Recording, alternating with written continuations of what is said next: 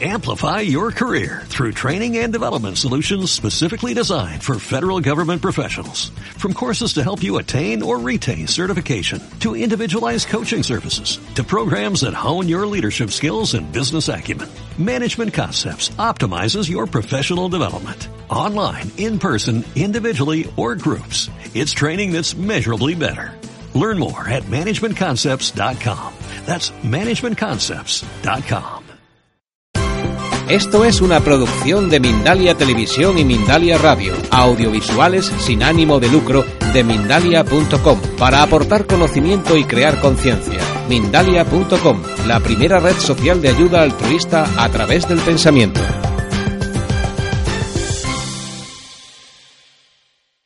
Eh, y vamos a, a darle como una visión histórica, que siempre el situarnos un poco en el espacio-tiempo nos ayuda a comprender lo que, lo que vivimos en, en la actualidad. ¿no?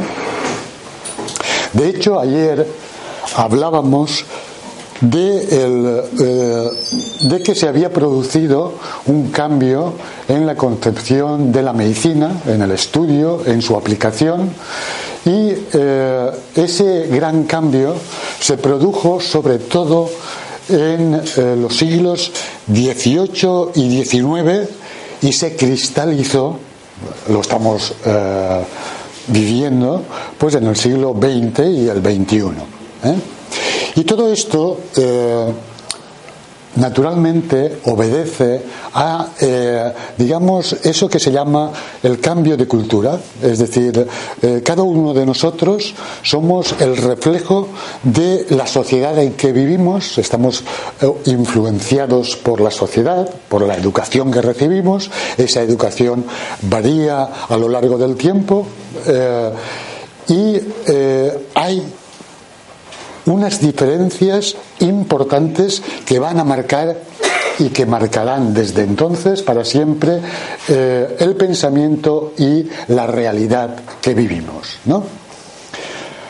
Por ejemplo, he puesto aquí la Edad Media porque desde la modernidad, desde aquí, desde estos tiempos, si vosotros os dais cuenta, prácticamente casi todo el mundo que se refiere a la Edad Media y al conocimiento de la Edad Media y a la sociedad de la Edad Media, todo, eh, casi todo el mundo, digo, desde la modernidad, se refiere a esa edad como la época oscura y eh, todo el mundo, además eh, de la modernidad, pues eh, se niega a volver a la, a la Edad Media.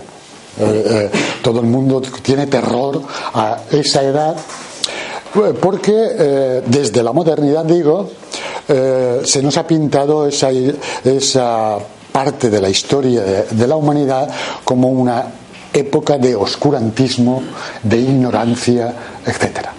¿Eh?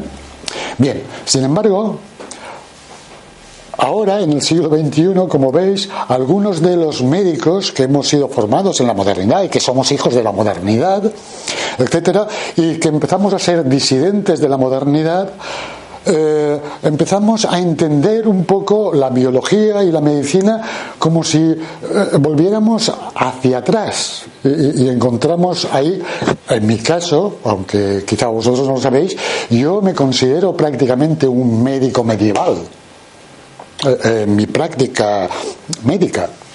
Es decir, que yo, naturalmente, ayer hablábamos de los temperamentos, del fuego y del agua, etcétera. Es decir, yo en mi medicina, en mi me, medicina práctica, por supuesto que tengo en cuenta los cuatro elementos eh, que tenían en cuenta los médicos medievales, las tres constituciones y eh, una cantidad de nociones médicas totalmente medievales, del siglo XII y del siglo VIII. ¿Eh? Claro, lo que pasa es que eh, eso me pasa a mí a tres o cuatro más.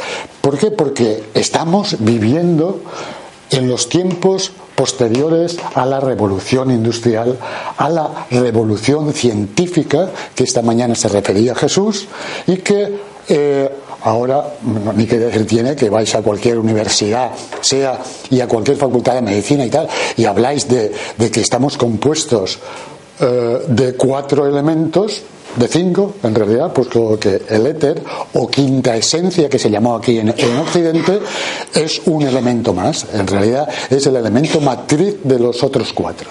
Pero los cuatro elementos materiales, los que toman existencia material, son los cuatro. ¿eh?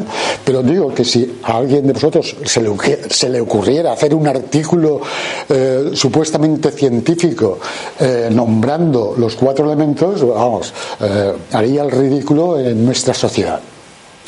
Sin embargo, para que todo el mundo, por lo menos, se aproxime a que la medicina eh, tradicional eh, verdaderamente describía la realidad, pues eh, simplemente, incluso desde la perspectiva tecnológica actual, sabemos que si los antiguos decían que estábamos formados de agua, entre otras cosas, bien, ahora sabemos que el 70% de nosotros es agua.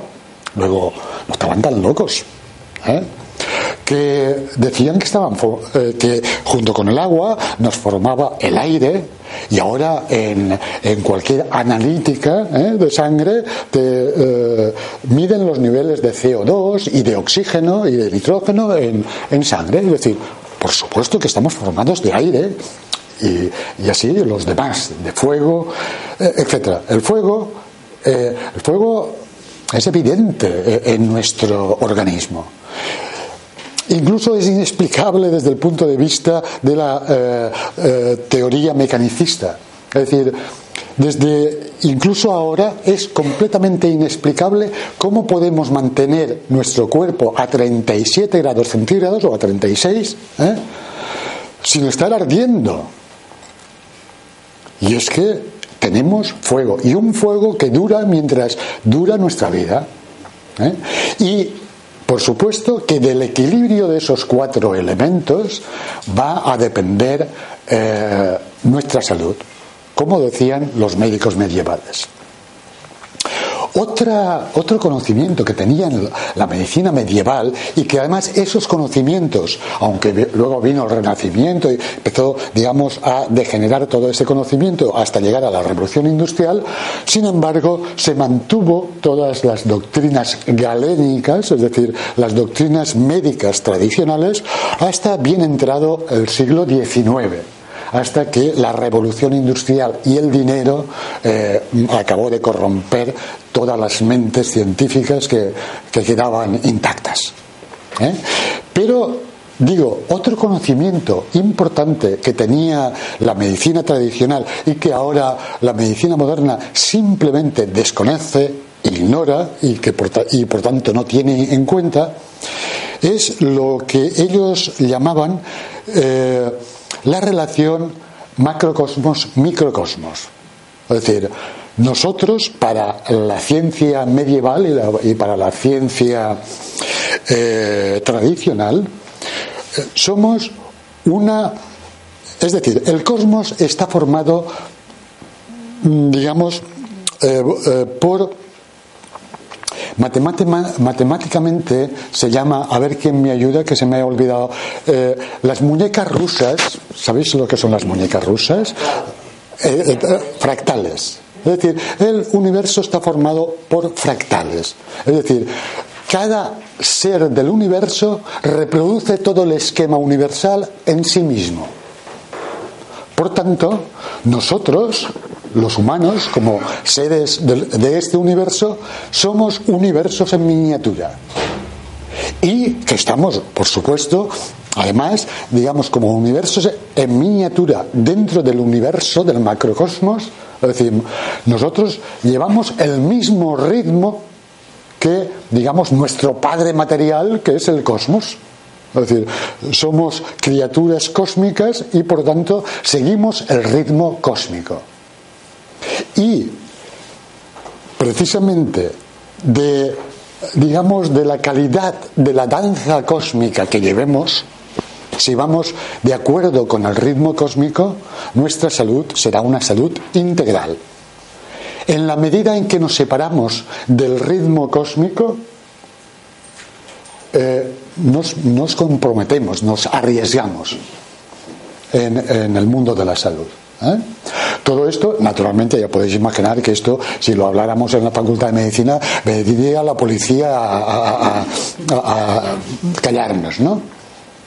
Pero, sin embargo, esto no solamente eh, son teorías, sino que lo podemos perfectamente constatar en nuestra existencia cotidiana. ¿eh? Por ejemplo, si somos cosmos, si somos el cosmos y en el cosmos vemos, por ejemplo, que se suceden las estaciones rítmicamente, eso va a ocurrir en nosotros y lo vemos claramente. Es decir, eh, ahora estamos en invierno y estamos, pues, eh, eh, hay unos cambios que son paralelos a los cambios que se producen en el cosmos. Es decir, por ejemplo, nuestra circulación y nuestra actividad metabólica, es decir, en verano está en el exterior, como está en el exterior la savia de los árboles y produce los frutos y las hojas, y eh, además con esa, con esa actitud el árbol lo que quiere es exhibirse, eh, quiere eh, participar de, de la vida colectiva. Luego viene el otoño y el invierno y el árbol pierde sus hojas, la savia se va hacia adentro, tiene un deseo de interioridad, de vivir hacia adentro, que también participamos de él los humanos. Y fijaos, muchas veces a médicos como yo, a veces nos vienen personas, pacientes, que incluso estos cambios, que ya veis que son rítmicos y que son conformes a la danza cósmica, muchas veces son incluso confundidos por la gente moderna y por los médicos modernos que desconocen estas cosas, con, incluso con enfermedades.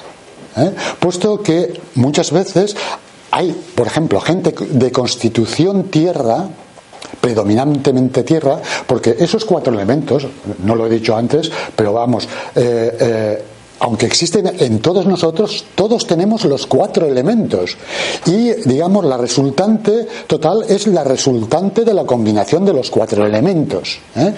Pero en nuestra constitución y en nuestra existencia puede haber predominio de uno de ellos sobre todos los demás. Y eso es lo que a una persona eh, médicamente se le puede decir que es de un temperamento fuego o de un temperamento tierra, pero no quiere decir que sea exclusivamente de eso, sino que predomina esa tendencia vital en esa persona. Queda entendido, ¿no?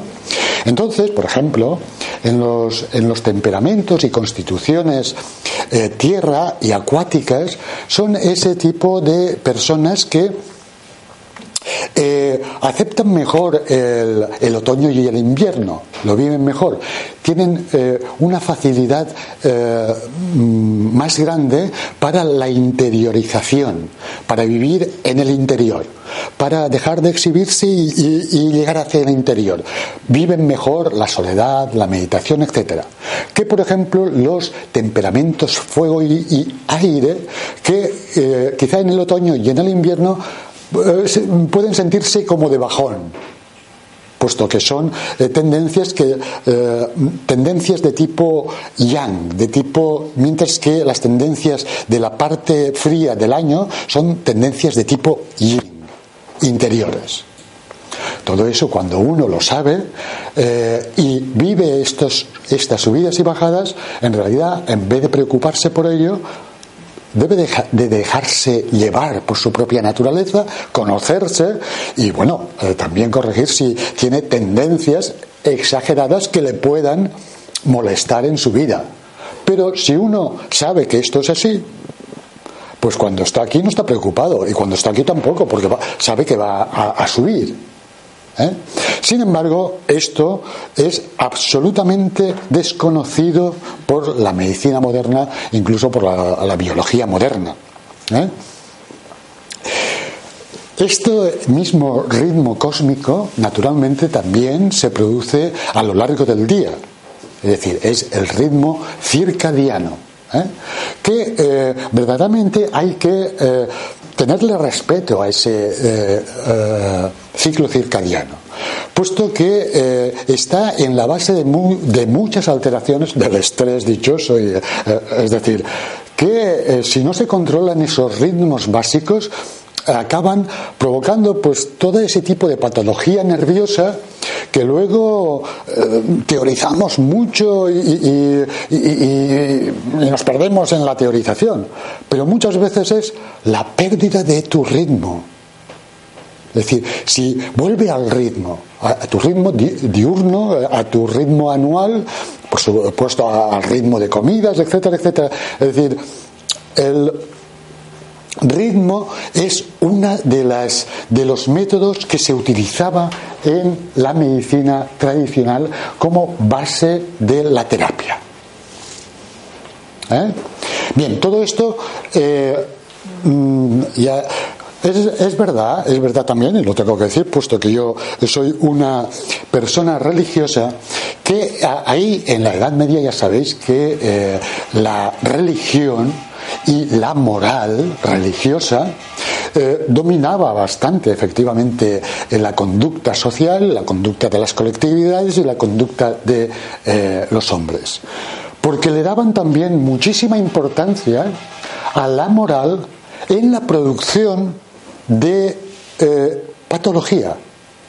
Y quizá desde el siglo XX nos, nos parezca esto rarísimo. Eh, otra vez, quizá incluso alguno puede pensar, es que eso es que nos quieren manipular y tal, porque ya sabéis que la moral ha sido muy criticada como elemento de manipulación.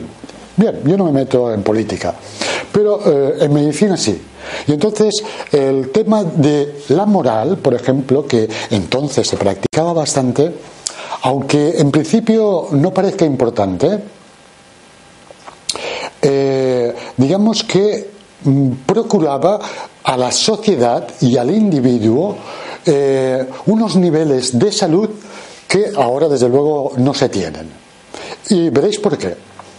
Yo mismo, eh, cuando empecé con la medicina natural hace ya muchísimos años, pues en esa época de mi vida, por cierto, yo eh, no era religioso, no tenía eh, mi creencia religiosa, había renunciado a ella como tantos de nosotros, yo había salido rebotado como, como tantos de nosotros y digamos que eh, mi límite era la, la naturaleza, las, las leyes naturales.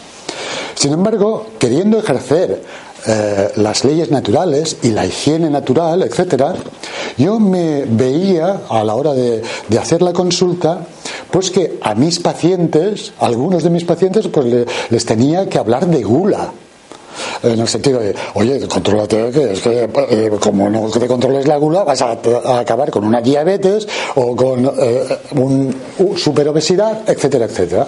Es decir, resulta que yo que en ese tiempo era no ateo, pero sí agnóstico, ¿no? Es decir, eh, actuaba como, como, un sacerdote eh, católico diciendo, oye, contrólate la gula que es la causa de tus enfermedades. Pero a otro paciente, ¿eh?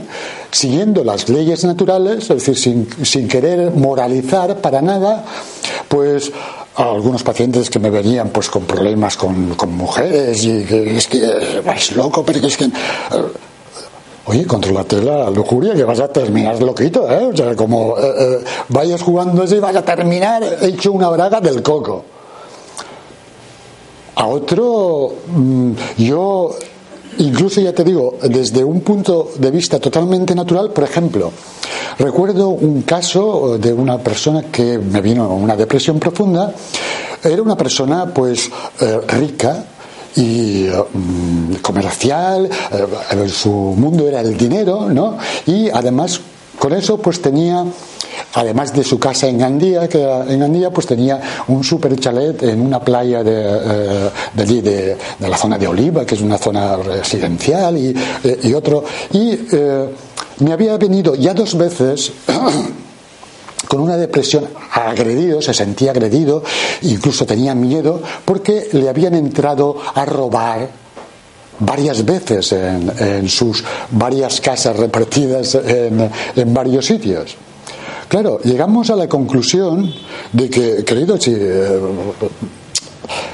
¿por qué no te quedas con una casa? Si te quedas con una casa, a lo mejor ya no te entran a robar, porque si, claro, si tienes siete casas y siete casas riquísimas, pues. Mm, es decir, si, si, si no eres tan avaricioso, a lo mejor no tienes tantos problemas.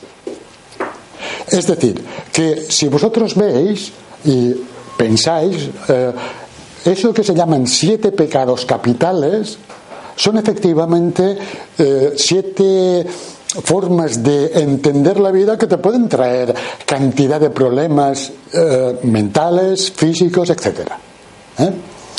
Digamos que eso, digamos que el nivel de moralidad de una sociedad también repercute en su nivel de salud, tanto mental como física.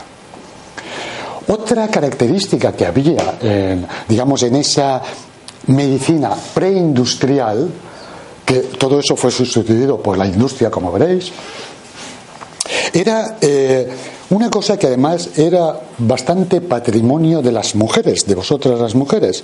Y es que eh, en esa época eh, prácticamente todas las mujeres y las madres de familia conocían al menos pues una cincuentena o una sesentena de plantas medicinales, de remedios caseros que eh, aplicaban a su familia, a sus hijos, sin necesidad de pasar por el centro industrial médico. Es decir, mi abuela mismo, mi madre ya menos, mi hermana ya cero, es decir, las mujeres eh, tradicionales, claro, por pura necesidad, sabían cómo utilizar la manzanilla, cómo utilizar la hierbabuena, cómo utilizar la salvia, cómo utilizar las rosas, cómo utilizar un montón de pequeñas plantas y, eh, para solventar sus problemas de sus hijos, sus diarreas, sus anginas, etc. Eso también forma parte de esa medicina tradicional, que por otra parte, al ser una medicina eh, digamos, muy cósmica, muy simple, eh, aunque la practicaban y siempre ha habido eh, médicos, digamos, para, para solucionar los problemas de más, más complicados, como estamos diciendo, mucha población era capaz de resolver sus problemas sin necesidad de ir nunca al médico. Todo eso, a medida eh, se superó la Edad Media. Fijaos además cómo la historia moderna pone nombres a los periodos que vienen después de la Edad Media, todos los nombres son eh, eufemísticamente positivos. El Renacimiento, ¿eh? o sea, tatatí, o sea, ahí renacimos todos. Y en realidad pues ahí empezamos a perder un poquito eh, eh, la visión esa cosmoantropológica y totalmente integrada que tenían los medievales. Después del Renacimiento, con ese nombre, viene la Ilustración, o sea, todos ilustrados. Y claro, eh, si estos eran los ilustrados, los demás estaban en las tinieblas, claro, que es lo que nos ha llegado a nosotros.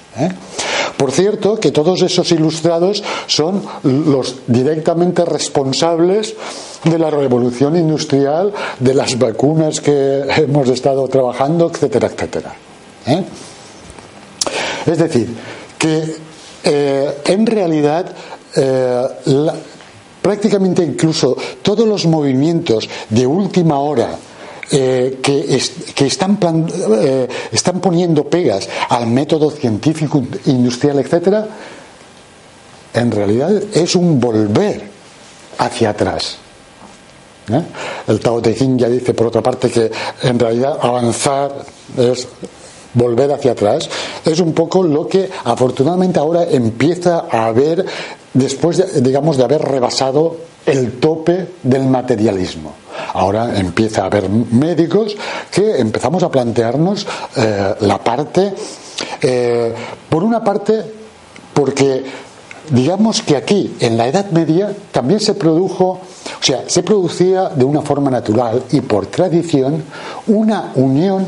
De hecho, los médicos de entonces se llamaban físicos, se llamaban físicos, pero el estudio de la física incluía el estudio del mundo corpóreo o material,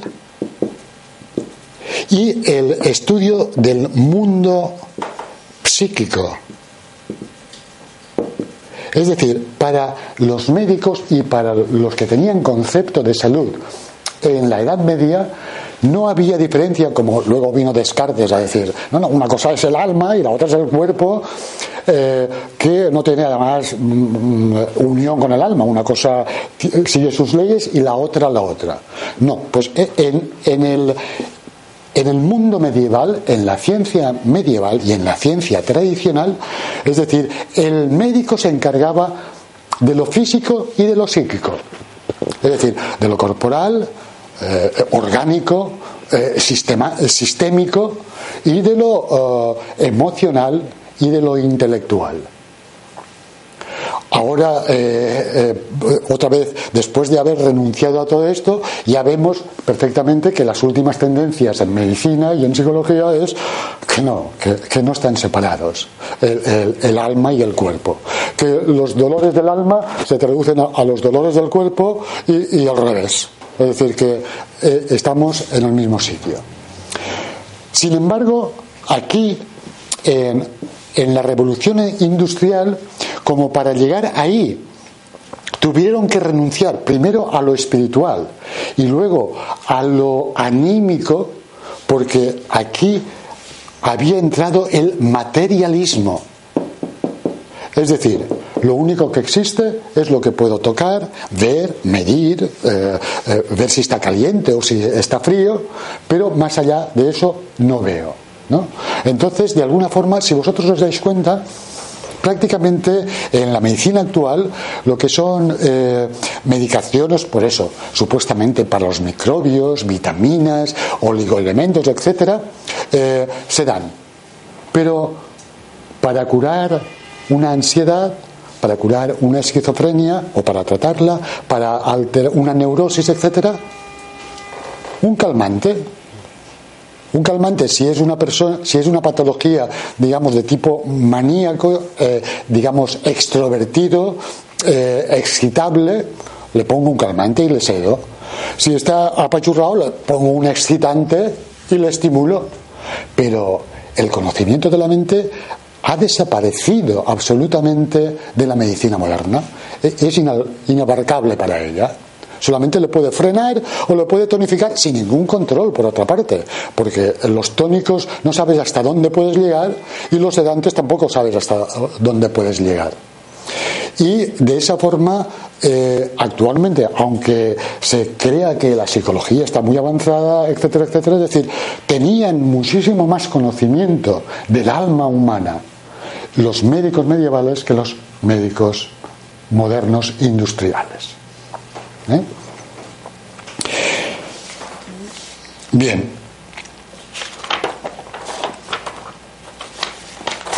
De alguna forma, este cambio hizo y dio forma a la medicina actual. El médico tradicional eh, trabajaba y obtenía la información directamente de la naturaleza. Por eso, un médico medieval, un médico incluso renacentista, ya te digo que esta visión se mantuvo eh, hasta bien entrado el siglo XVIII es decir, un médico medieval, por esto que se sentía como un ser absolutamente integrado dentro del cosmos, eh, pues conocía el cosmos, tenían que conocer el cosmos. Ayer decíamos que aunque sabían que practicaban un arte, un ars, también sabían que sin esencia un arte sin ciencia es nada, es nil. Y entonces estos médicos naturalmente sabían los ciclos lunares, los ciclos solares, las plantas, eh, mm, en qué tiempo del año era el mejor momento para recoger las plantas y sacarle el máximo beneficio, etcétera. Toda una serie de detalles eh, que forman parte del eh, del conjunto del cosmos que la medicina industrial va a ser luego incapaz de tener en cuenta. Porque la medicina industrial dejó la naturaleza y pasó el sitio de aprendizaje del, médico a el laboratorio donde él crea la, una, una, realidad artificial y eh, allí experimenta. Pero con eso, además, deja de conocer a la naturaleza. Por eso ahora parece increíble, quizá, yo no sé si lo sabéis, pero en seis años de medicina que estudié yo y que se estudia todavía ahora, no se estudian las plantas medicinales, pero ni, poco ni mucho. Ni, ni, siquiera decir que la manzanilla es buena para el dolor de estómago. Es decir, pero ni poco ni mucho. Es decir, porque es que los médicos y, la, y la, y la eh, medicina industrial no le interesa para nada el, conocimiento del cosmos. No os digo ya eh, mm, el ritmo de, la luna eh, en, nuestro. Para empezar, lo niegan, porque como solamente pueden medir la gravedad, de ahí ya no salen más. Dicen, bueno, la luna está muy lejos, ¿cómo van a influir? Ver. Bueno, es decir, que de alguna forma el gran cambio eh, fue de la realidad de la naturaleza a la artificialidad del laboratorio y de la, de la fábrica. Bueno, y todos los problemas que tenemos en la actualidad, todos esos que hemos descrito y que estudiaremos y que hemos escrito y tal, todo eso es debido esa confusión. Es una realidad absolutamente artificial, contranatural en la mayoría de sus actuaciones. Porque el laboratorio es el sitio donde se le tortura a la naturaleza para que cante. Fíjate. Pues de hecho, de hecho, si vosotros analizáis la medicina moderna, eh, en su inmensa eh, mayoría de acciones son acciones antinaturales, es decir, van contra la naturaleza, no a favor de ella, que algunas veces se equivoca y, pretende, no, no, van en contra. Por eso nuestros, nuestras medicaciones son todas antipiréticas, antiálgicas, anticonceptivas, anti, es decir, no, no, el, el ciclo de la mujer no nos gusta como está. Además no nos gusta que si eh, la, penetremos, la penetramos se quede preñada. es decir, nosotros vamos a ir en contra de la naturaleza. Entonces vamos a crear anovulatorios, antianovulatorios. Es decir, vamos a eh, que el eh, mm, el ritmo circadiano, la industria necesita más tiempo, pues nosotros vamos a dar estimulantes, eh, calmantes que ceden el dolor para que tú trabajes. Es decir, la medicina actual uno va con gripe al médico y el médico te dice, bueno, pues tómate esto y así pasado mañana vuelves a trabajar. Es decir, que es una medicina absolutamente industrial eh, lejos de la naturaleza y trabaja contra nuestra propia naturaleza humana. ¿eh? De ahí vienen todos esos inconvenientes que estamos hablando. Queda claro, ¿no? Todo esto. Bien. Eh, para imponer todo, esto, todo este, este modo de ver, yo ahí en los mitos de, la modernidad o de la medicina moderna, Ayer hablamos del mito de la, de la longevidad de, de, las modernas generaciones que vimos claramente que es, que es mentira. En realidad los mitos de la medicina moderna son falsos mitos. ¿eh? Y eh, ya hablamos ayer de la longevidad, que es uno de los más importantes mitos de la medicina moderna, pero hoy ya no insistiremos porque creo que quedó suficientemente claro, ¿verdad?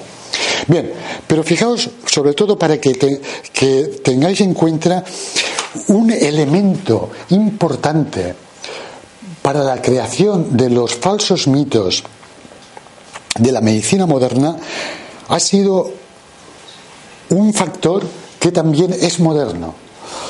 Yo cuando era estudiante, y seguramente a vosotros también os pasó, eh, y estudiábamos la historia de la literatura, cuando se inventó la, imprenta en, en, en 1500, seguramente sabéis, sabréis que algunos sectores de la intelectualidad entonces, que era intelectualidad religiosa, no les gustó mucho la cosa. ¿eh?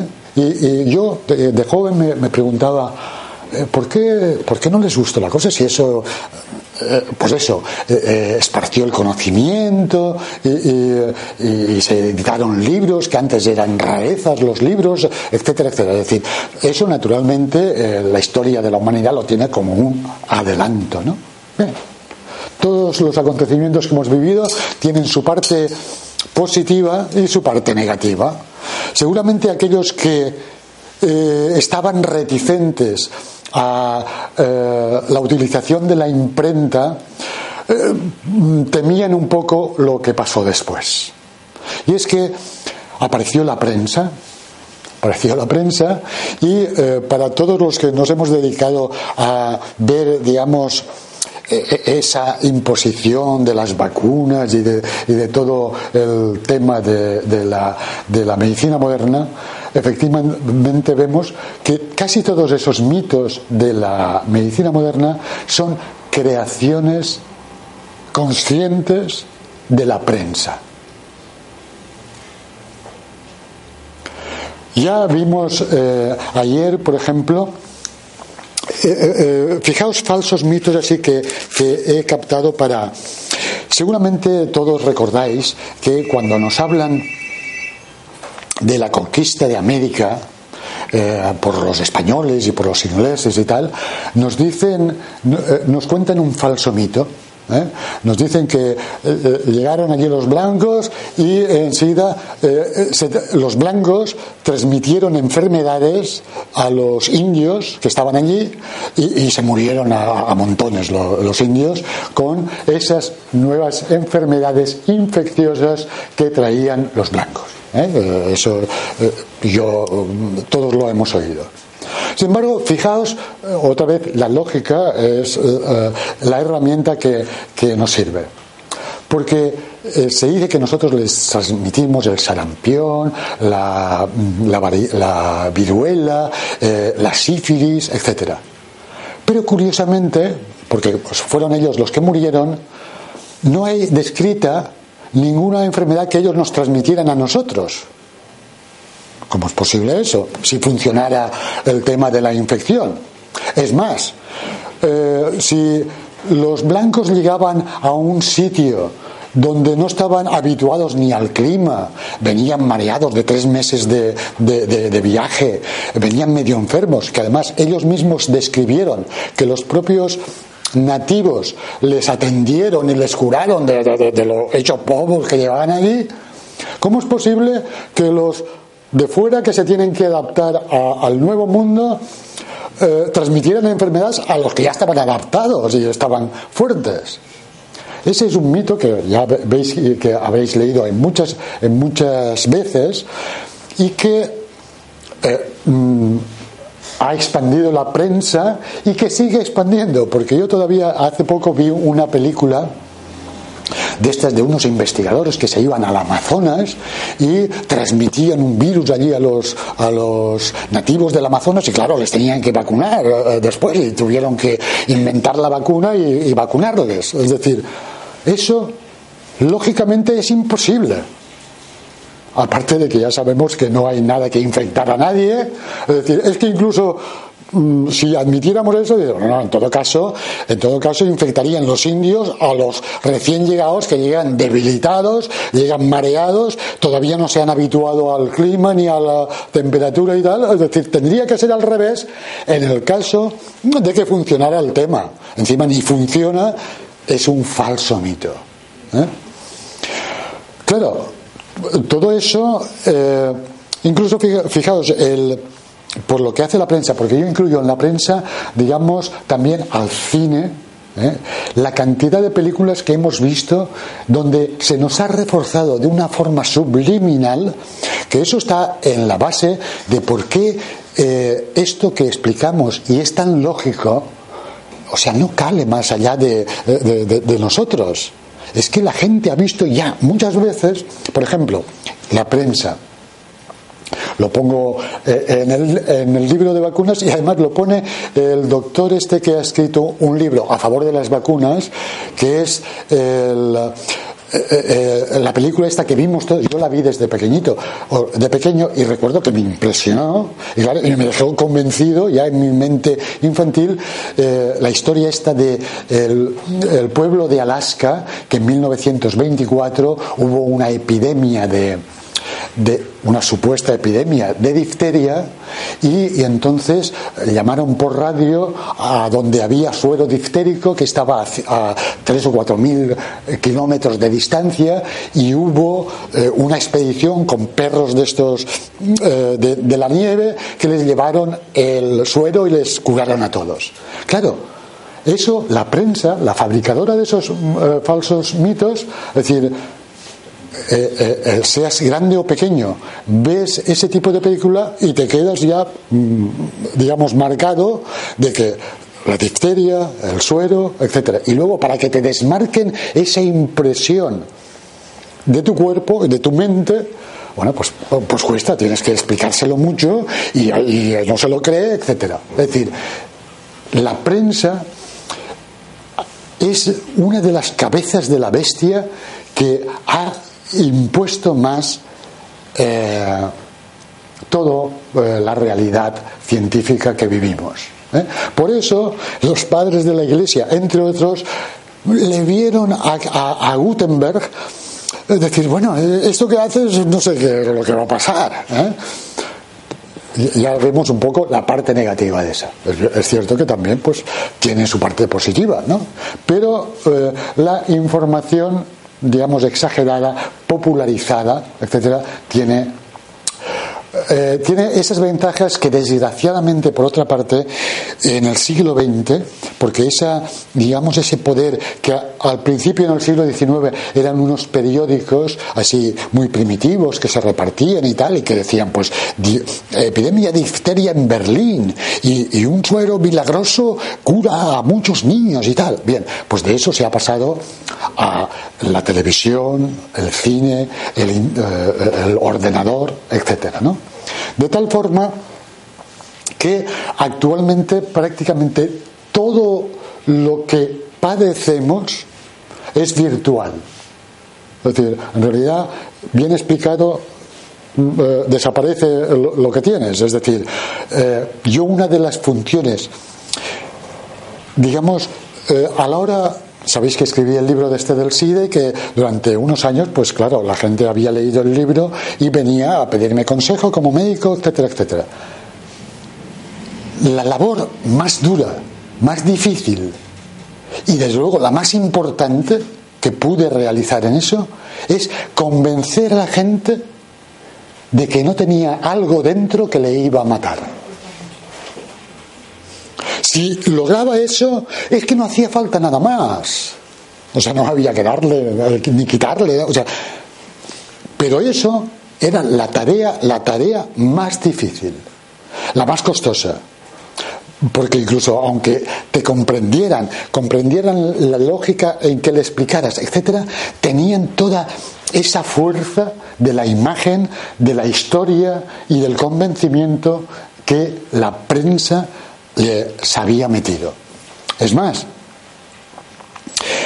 eh, ayer eh, os refería un momento de, digamos, en esa eh, lucha continua mía contra la, alucinación, eh, el hecho de que durante un tiempo, eh, por ahí por el 94, 95 del siglo pasado,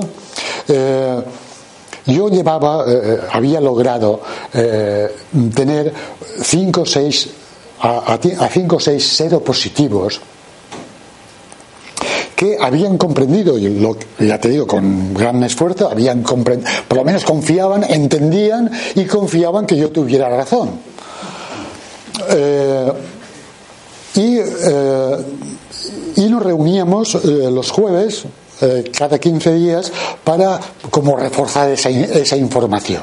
Bueno, hacerme preguntas, ¿a ti qué, qué, te ha pasado y tal? Y yo trataba como de volver a normalizar la información porque sabía que si tenían la información normalizada, sobrevivirían.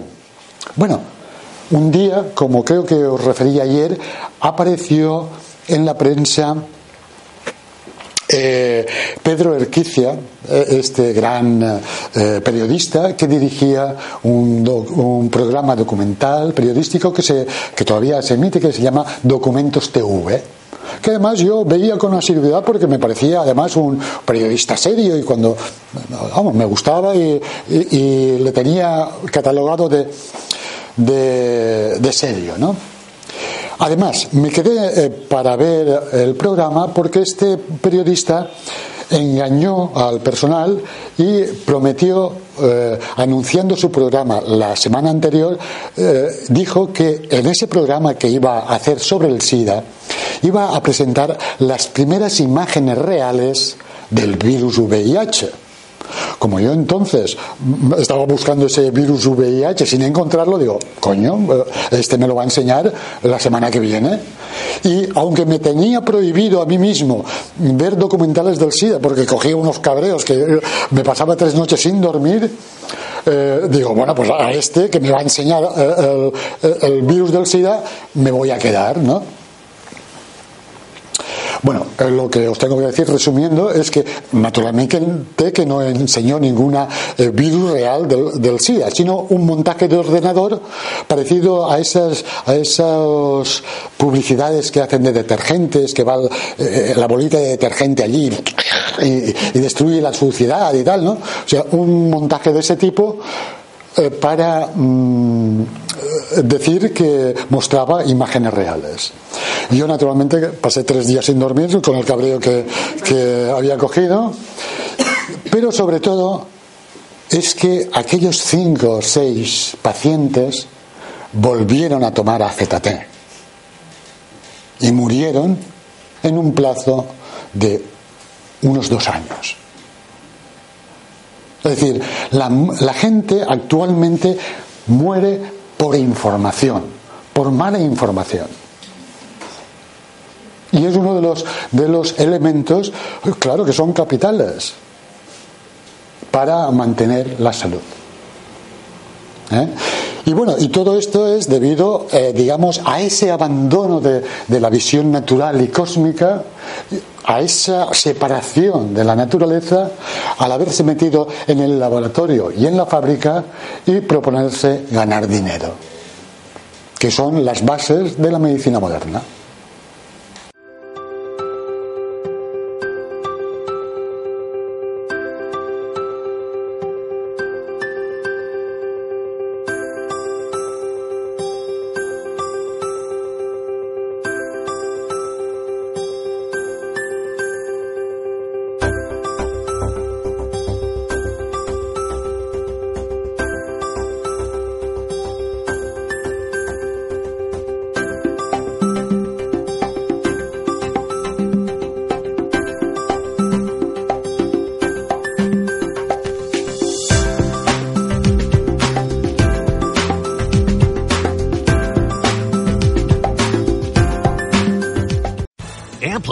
Your career through training and development solutions specifically designed for federal government professionals. From courses to help you attain or retain certification, to individualized coaching services, to programs that hone your leadership skills and business acumen, Management Concepts optimizes your professional development. Online, in person, individually, or groups, it's training that's measurably better.